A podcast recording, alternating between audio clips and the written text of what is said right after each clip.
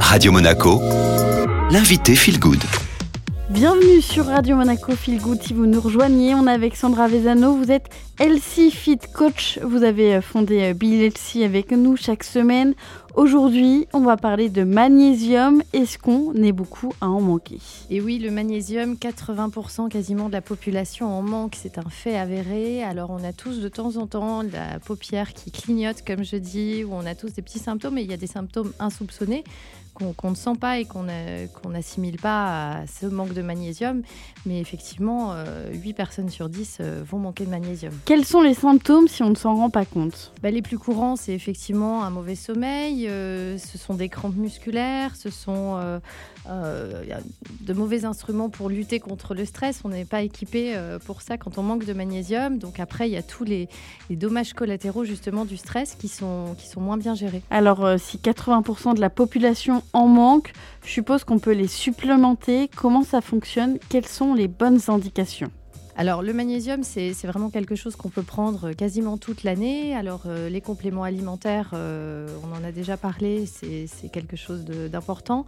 Euh, il faut prendre des bonnes formes parce que sinon vous jetez votre argent par les fenêtres parce qu'il y a, il y a beaucoup d'inconfort digestif notamment sur des mauvaises formes de magnésium. Donc il faut mieux privilégier des formes comme le citrate de magnésium ou la forme de bisglycinate qui seront mieux assimilées et éviteront justement tous ces inconforts. Est-ce qu'on peut demander de faire un dosage avant de se supplémenter? Le dosage sanguin du magnésium n'est pas le plus révélateur malheureusement, donc euh, je pense qu'on ne peut pas être en overdose de magnésium. Donc euh, c'est vraiment une recommandation que je dis toujours, quand vous ne savez pas quel complément prendre, quand vous voulez euh, prendre quelque chose, faire un petit effort, faites du magnésium et vous prenez du magnésium et vous vous tromperez pas.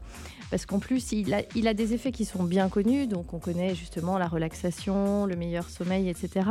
Mais il a d'autres rôles, il active notamment la vitamine D, il va soutenir la fonction thyroïdienne, euh, la tension artérielle et même l'équilibre hormonal. Donc il est vraiment essentiel. Donc vous risquez vraiment rien à supplémenter avec un bon magnésium. Et puis pour euh, quelques indications sur la supplémentation, c'est quelque chose qu'on fait sur le long terme. Comment on peut s'y prendre?